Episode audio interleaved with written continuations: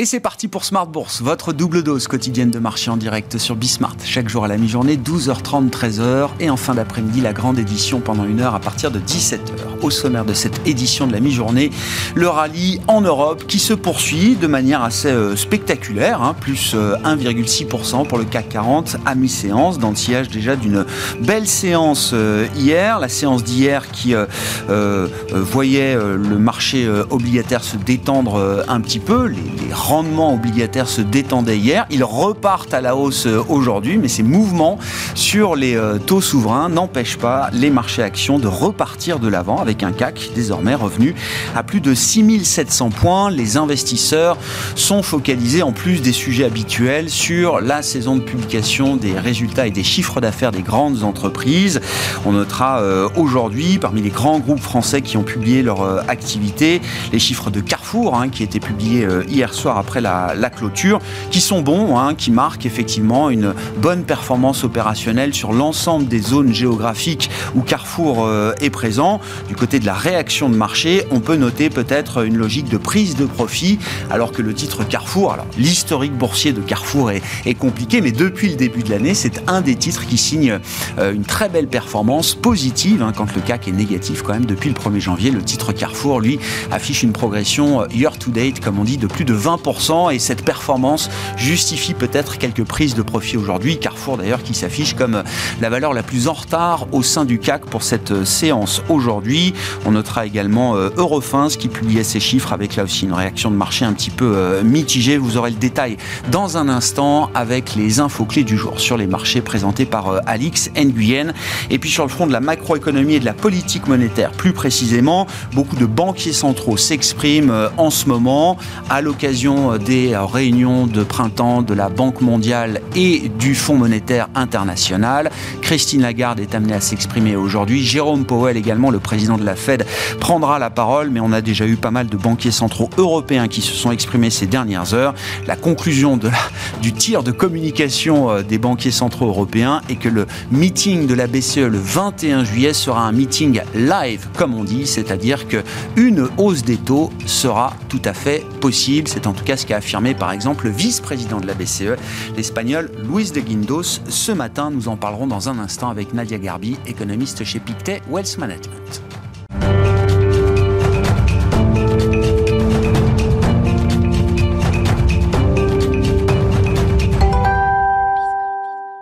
Mais d'abord, la température du jour sur les marchés, température positive avec un rebond qui se poursuit. Les infos clés, c'est avec Alix Nguyen. La bourse de Paris se maintient dans le vert, portée par les bonnes publications d'entreprises de part et d'autre de l'Atlantique. On relève aussi que la révision en légère baisse de l'inflation dans la zone euro le mois dernier est bien accueillie. En dernière estimation, les prix à la consommation ont augmenté de 7,4% sur un an. Autre fait majeur aujourd'hui, ce soir, Jérôme Powell, Christine Lagarde et Andrew Bailey s'exprimeront dans le cadre d'une conférence sur l'économie mondiale organisée par le FMI à Washington. Une attention particulière sera faite au propos de Christine Lagarde, alors qu'hier, Martin Kazax, membre du Conseil des gouverneurs de la BCE, évoquait une probable hausse des taux en juillet, ajoutant qu'il ne fallait pas attendre les signes de hausse de salaire avant de resserrer la politique monétaire. De son côté, Louise de Guindos, le vice-président de la BCE, se dit favorable à un arrêt des achats d'actifs en juillet. Pour rappel, Christine Lagarde avait répété lors de sa conférence de presse post-conseil des gouverneurs début avril que le programme prendrait fin au troisième trimestre. S'agissant des valeurs à suivre, Carrefour recule sous l'effet de prise de bénéfices après un gain de près de 25% depuis le début de l'année. Euh, ses revenus trimestriels sont conformes aux attentes et les prévisions confirmées. On retient aussi une accélération de la croissance de ses ventes grâce, entre autres, au dynamisme de ses activités au Brésil. Eurofins Scientifique recule après des prévisions de revenus et d'excédents bruts d'exploitation conformes aux estimations des analystes. Pour 2022, la société relève ses perspectives. Veralia bondit le fabricant d'emballage en verre confirme ses objectifs financiers annoncés pour 2022 après une nette accélération de ses ventes au premier trimestre. Et puis du verre enfin pour Excel et ce après avoir enregistré une franche croissance au premier trimestre. Tendance, mon ami, c'est chaque jour avec Alix Nguyen à 12h30 et 17h dans Smart Bourse sur Bismart.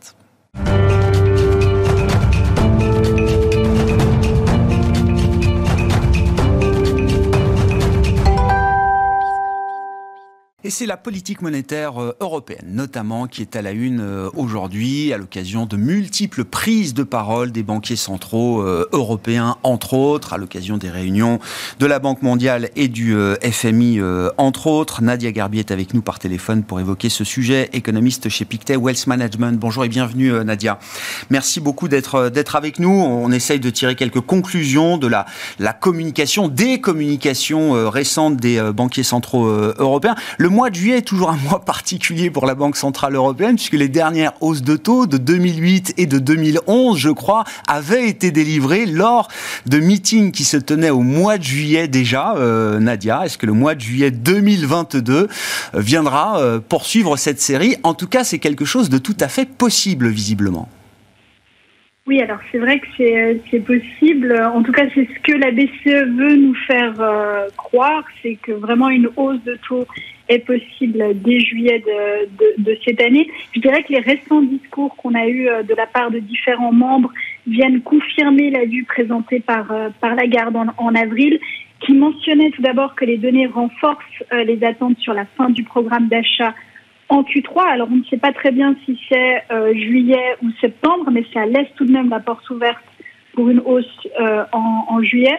Et on voit vraiment une BCE qui est focalisée sur euh, l'inflation, sur les surprises d'inflation, sur le fait que le marché du travail continue de s'améliorer, et enfin aussi sur les attentes euh, d'inflation euh, de long terme. On a eu une enquête assez importante publiée par, par, par, la BCE, le Survey of Professional Forecaster, qui pointe vers une inflation de, long terme au-dessus de, de 2%. Donc on voit vraiment que la, la, la, BCE a cette volonté de normaliser malgré les risques sur, euh, sur, sur la croissance. Et enfin, je pense vraiment que la, Banque centrale a un œil sur euh, l'évolution de la devise et notamment sur l'euro. Et elle veut éviter euh, que la devise ne se déprécie trop pour éviter d'aggraver les, les perspectives d'inflation. Donc une feuille de route plutôt claire, je dirais, de la part de la BCE.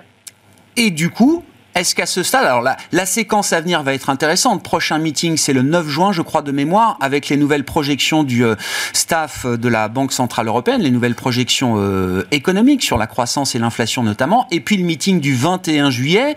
Euh, est-ce qu'on est encore dans l'optionnalité ou est-ce qu'il y a déjà une forme de pré-engagement de la part des membres importants du Conseil des gouverneurs et du board de la BCE aujourd'hui, Nadia? C'est une bonne Je dirais qu'on est encore dans l'optionnalité dans la mesure où la décision est vraiment dépendante euh, des données. On sait que la zone euro est dans une situation euh, compliquée. Hein. Au fond, euh, on, le voit dans certains indicateurs que la crise ukrainienne et les pressions sur l'énergie pèsent sur le consommateur. En tout cas, c'est ce que nous montre l'enquête du mois de, mars. Cet après-midi, on aura l'enquête des consommateurs du mois d'avril qui qui va vraisemblablement euh, montrer une nouvelle baisse. Donc on voit vraiment qu'il y a cette pression euh, sur le pouvoir d'achat des, ménages qui est en partie compensée par la relance euh, budgétaire et par le stock d'épargne. Mais en tout cas, au niveau de la croissance, on reste dans une configuration très compliquée en, zone euro, avec un deuxième trimestre qui se rapproche de zéro, voire pourquoi pas négatif dans certains pays.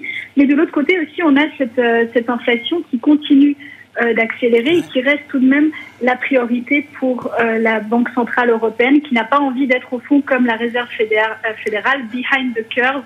Donc du coup, ils veulent vraiment montrer en quelque sorte l'exemple à suivre. Et donc, même en supposant, et c'est même peut-être plus qu'une supposition, même en anticipant que les projections de croissance du, du staff de la BCE seront révisées à la baisse en juin prochain, l'idée restera, l'idée centrale restera celle de l'inflation, euh, Nadia. Oui, parce que ce qu'on voit en tout cas, si on, regarde celles qui ont été, euh, les, prévisions qui ont été présentées en, mars, on voit que la BCE a comme scénario central une croissance de 3,7% pour 2022, 2,8% pour 2023, ce qui paraît à ce stade euh, très optimiste. Donc vraisemblablement, on verra une, une baisse euh, de, des prévisions de, de, croissance. En revanche, si on regarde maintenant du côté de l'inflation, et c'est là où vraiment, à mon avis, euh, les yeux seront, seront rivés, on voit que la BCE a une prévision de 5,1% pour 2022 et 1,9% pour 2024, qui sera vraiment la, la, le, chiffre, je dirais, à voir. Mais en tout cas, pour 2022 et 2023, où, on aura vraisemblablement une forte révision euh, à, à, la hausse, autour des probablement autour des, 6% pour, pour 2022. Mais la question est de savoir si la BCE voit en 2024 une inflation supérieure à 2%, donc pourquoi pas 2,1%, ce qui, en quelque sorte, effectivement, ouvrirait la porte à une, à une hausse de taux en juillet, voire en septembre afficher une inflation à 2% ou plus sur la fin de l'horizon de prévision, donc l'année 2024, ce serait un signal fort, effectivement, euh, de, de, de, ce point de vue-là. C'est ce que je comprends, euh, Nadia. Vous avez cité l'euro-dollar, alors qui est, qui est, jamais un objectif officiel en matière de politique euh, monétaire, mais qui est toujours un paramètre très suivi quand même par, par les banquiers centraux. Il y a, a l'idée que la, la, BCE est un peu soumise à l'agressivité du discours de la Réserve fédérale américaine aujourd'hui. Si on comprend la force du dollar à travers la communication de la Fed. Il y a, une forme de dépendance de la BCE aujourd'hui de ce point de vue-là? Tout à fait. Je dirais qu'on voit vraiment euh, une réserve fédérale qui devient de plus en plus agressive, ou du moins qui veut montrer qu'elle est, prête à agir de manière significative. Et d'un autre côté, on a une, une, banque centrale européenne qui, euh, je le rappelle, au niveau de l'inflation, on n'est pas du tout dans les mêmes, euh, on n'est pas du tout dans la même problématique qu'aux États-Unis, mais qui veut aussi montrer qu'elle est prête à, normaliser pour éviter justement une trop forte euh, dépréciation de l'euro. Donc clairement, je dirais que c'est un peu euh, un effet euh, de bord provoqué par, par la loquishness de la, de la Réserve fédérale et une BCE qui veut montrer qu'elle est prête à, à normaliser, en tout cas dans sa communication. Nous, on table plutôt vers une, vers une, vers une hausse en septembre, mais en tout cas dans sa communication, ah elle veut montrer qu'elle est prête à agir en, juillet. Ouais, ne partez pas trop tôt euh, en vacances cet été, 21 juillet, ce sera encore un meeting important de la Banque centrale euh, européenne. Au-delà de l'aspect euh, normalisation monétaire, et c'est le sens du voyage pour la BCE confirmé à, travers les, les, dernières communications, il y a toujours ce sujet spécifique, caractéristique de la zone euro. Ceux qui ont vécu la crise souveraine s'en souviennent bien, c'est évidemment le, le risque de fragmentation entre les coûts de financement des différents États de la zone monétaire européenne euh, Nadia. Alors, je, tiens à préciser qu'à ce stade, euh, euh, c'est un, risque plus qu'une réalité. Il y a une correction obligataire, mais les spreads, les écarts de coûts de financement entre États restent décents, on va le dire, ou en tout cas restent dans des zones qui sont correctes et qui ne sont pas des zones de danger majeur. Néanmoins, beaucoup réfléchissent à la manière dont la BCE pourrait défendre la zone euro d'un éventuel nouvel épisode de fragmentation et euh, ce risque-là euh, n'est pas nul, bien sûr. Visiblement, toutes les options euh, les plus évidentes à ce stade pour bâtir un arsenal anti-fragmentation sont des options qui ne trouvent pas de consensus politique au sein de la BCE. Est-ce que vous êtes d'accord avec ça, Nadia?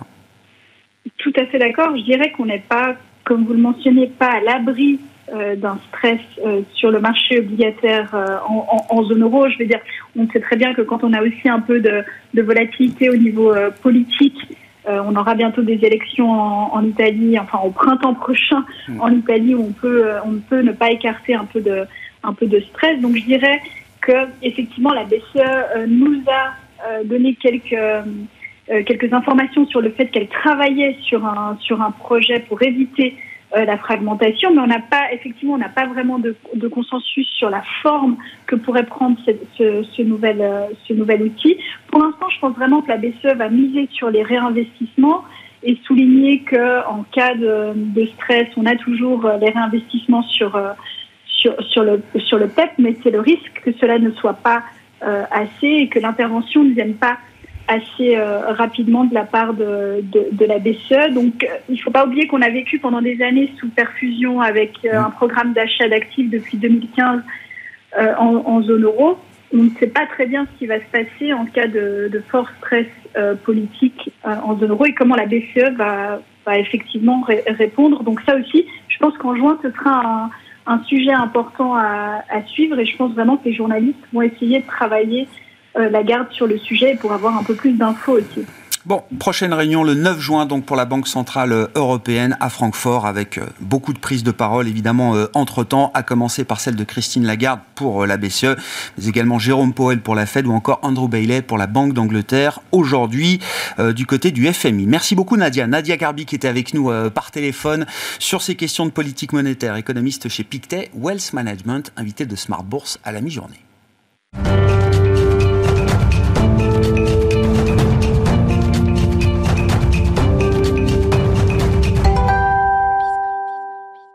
Poursuivons cette discussion de marché avec Franklin Pichard à mes côtés euh, en plateau, comme toutes les deux semaines, le jeudi, le directeur général de Kipling Finance. Bonjour et bienvenue euh, Franklin. Bonjour Grégoire. C'est vrai que quand on fait quand même l'addition des, euh, des vents contraires, des incertitudes, des risques, et je ne veux pas refaire la liste parce que sinon on verse, on verse très vite dans le, le pessimisme, et qu'on met en face le, le niveau des marchés actions, c'est vrai qu'il y a de quoi avoir le sourire. En tout cas, le CAC a plus de 6700 points là euh, aujourd'hui. Deux belles séances de rebond, malgré euh, les mouvements euh, du marché obligataire, malgré deux mois de guerre révolus en Ukraine, malgré les incertitudes macroéconomiques et le discours toujours plus agressif des banques centrales. Je ne sais pas si c'est un mystère, mais en tout cas, il y a quelque chose d'une certaine résilience de ce point de vue-là, j'imagine.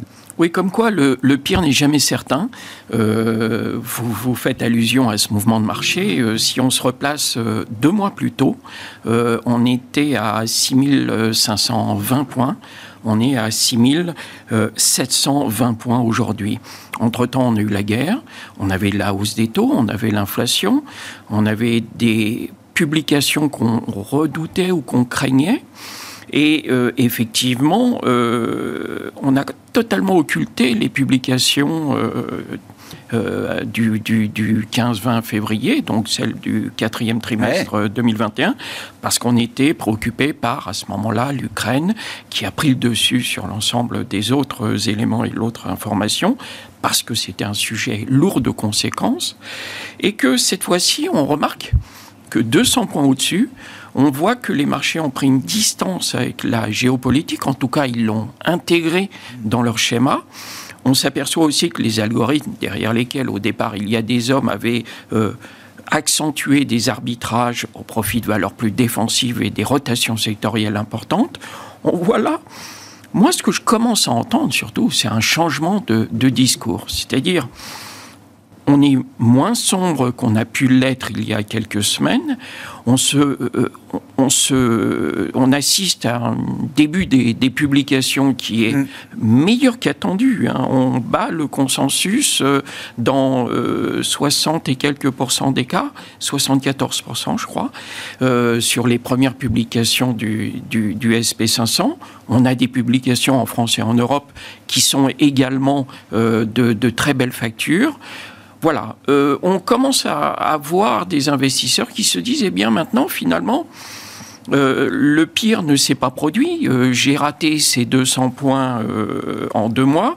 il faudrait peut-être que je reprenne un peu de, je remette un peu de risque et un petit mm. peu d'action dans, dans, mes portefeuilles. Alors c'est pas totalement partagé, c'est peut-être un peu trop tôt, diront, diront certains, mais c'est vrai que c'est une idée qu'on est qu'on est tout à fait prêt à partager. Et je pense qu'aujourd'hui remettre un peu de cyclique, un peu de croissance. Oui, il y a de l'inflation, mais il y a de la croissance également on commence à entendre certains dire que euh, ce, que certains redoutaient, et j'espère que ça ne se produira pas, et on l'entend de moins en moins, c'est cette fameuse stagflation. Oui, c'est ça. Euh, eh bien, peut-être qu'on n'aura pas de stagflation et peut-être qu'on aura quand même euh, une croissance qui réussira à s'équilibrer avec des taux, avec de l'inflation.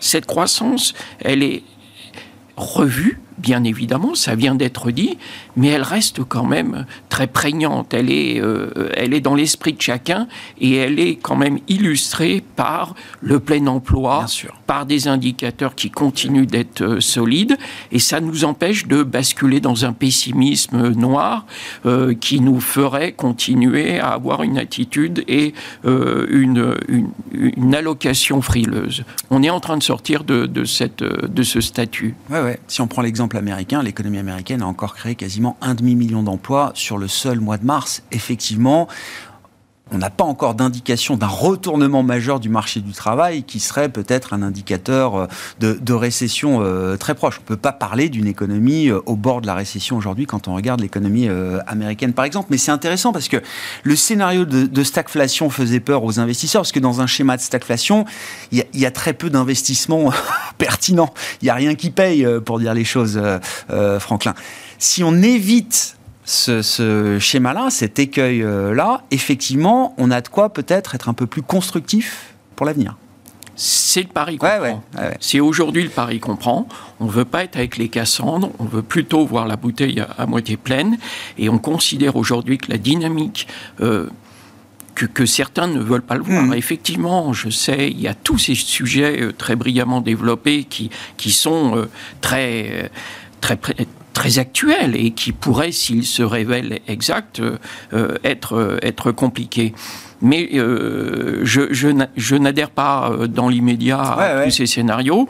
on a vu, on parle beaucoup des banquiers centraux, on a vu à quel point ils s'étaient trompés dans leur vision temporaire de l'inflation on se demande s'ils ne vont pas se tromper euh, maintenant qu'ils vont prendre des, des décisions très, très euh, structurantes, hein, avec des hausses de taux d'un demi-point et autres, si euh, ils vont se rendre compte euh, que qu'on a eu un chiffre sur l'inflation en Europe qui était plutôt mieux qu'attendu. C'est vrai, la deuxième estimation. Une hirondelle ne fait pas le printemps, non, non, mais là aussi, il ne faudra pas taper avec un bazooka à un moment où peut-être qu'on aurait une inflation qui, qui, se résonne un petit peu, d'autant qu'on sait aujourd'hui, les, les, matières premières sont la, la, la composition importante de, cette inflation.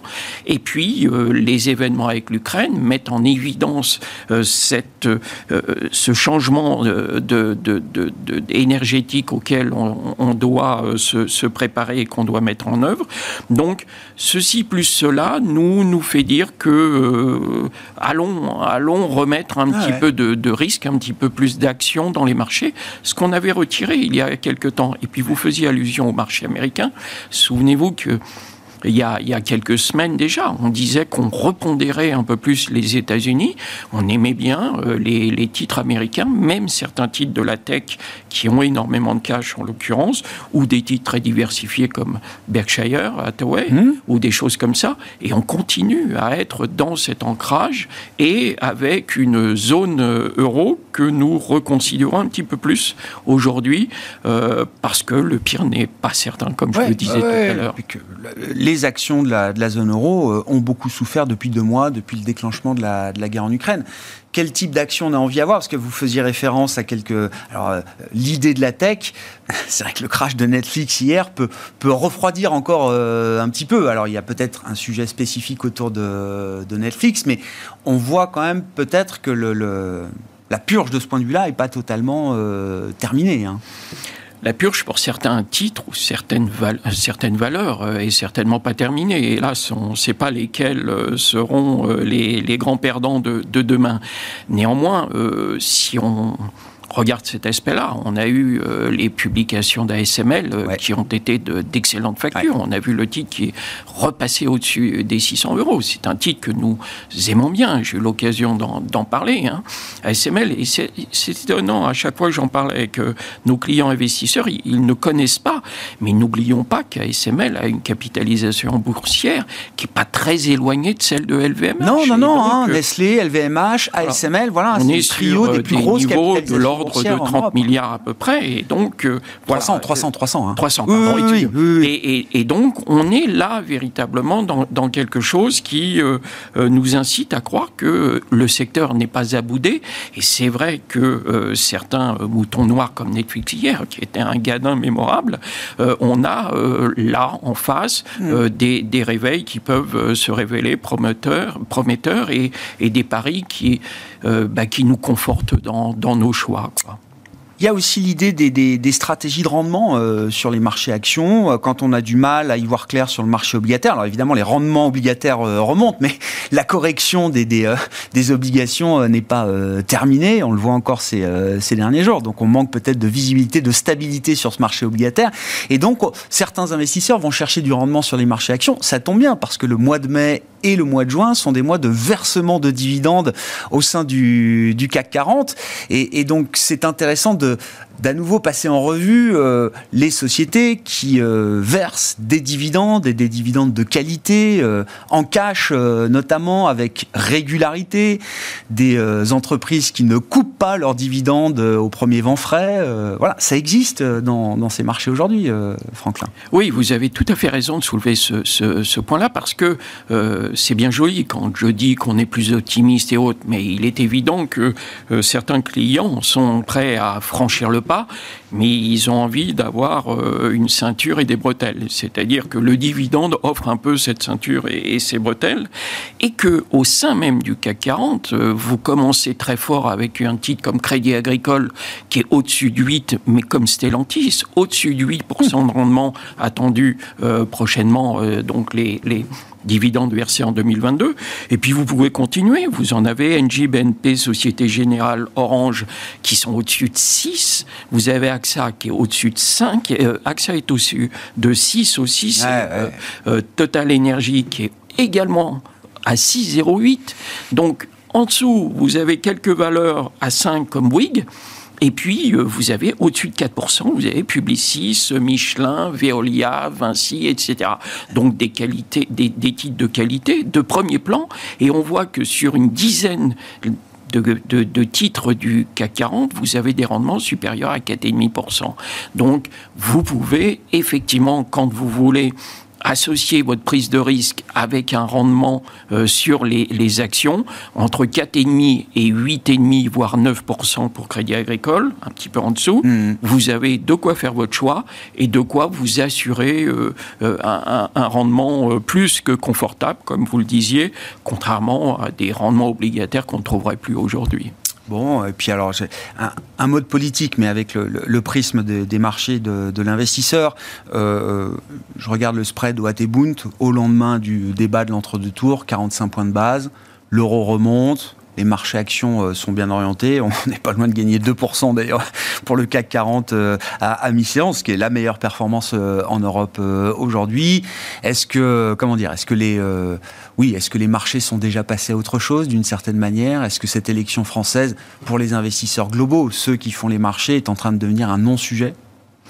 Alors non, sujet, j'irai pas jusque-là parce qu'on sent qu'il y a encore des freins à l'investissement. Néanmoins, euh, effectivement, euh, euh, la candidate au deuxième tour est quand même très réfractaire à l'Europe et ça, c'est ce que les marchés redoutent le plus. C'est qu'on a besoin d'être tous ensemble. Surtout, on le voit quand on traverse des périodes économiques ou les investisseurs aiment une Europe aiment une cohésion européenne. Aiment une cohésion européenne parce qu'ils comprennent qu'elle les a plus euh, aidés et qu'elle a plus aidé euh, l'économie même euh, domestique et nationale dans un environnement qui s'inscrit au sein de l'Europe. Donc effectivement, il y a 3-4 semaines, on sentait qu'il y avait une chape de plomb sur les marchés qui les empêchait de se, se libérer.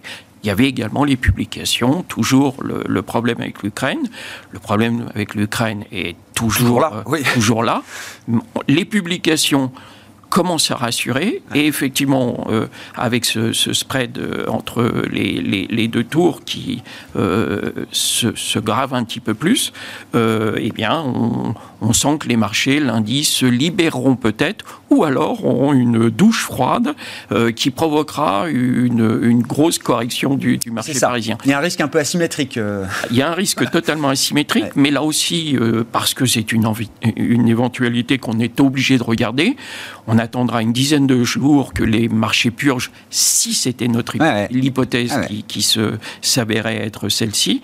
Et dans ce cas-là, on en profitera pour renforcer nos positions parce que les marchés comprendront très vite qu'on pourra euh, pas euh, derrière euh, faire le programme qui est annoncé principe de réalité. Merci beaucoup Franklin, Franklin Pichard avec nous tous les 15 jours le jeudi dans Smart Bourse, l'édition de la mi-journée, directeur général de Kipling Finance. On se retrouve tout à l'heure à 17h pendant une nouvelle heure en direct sur Bismart.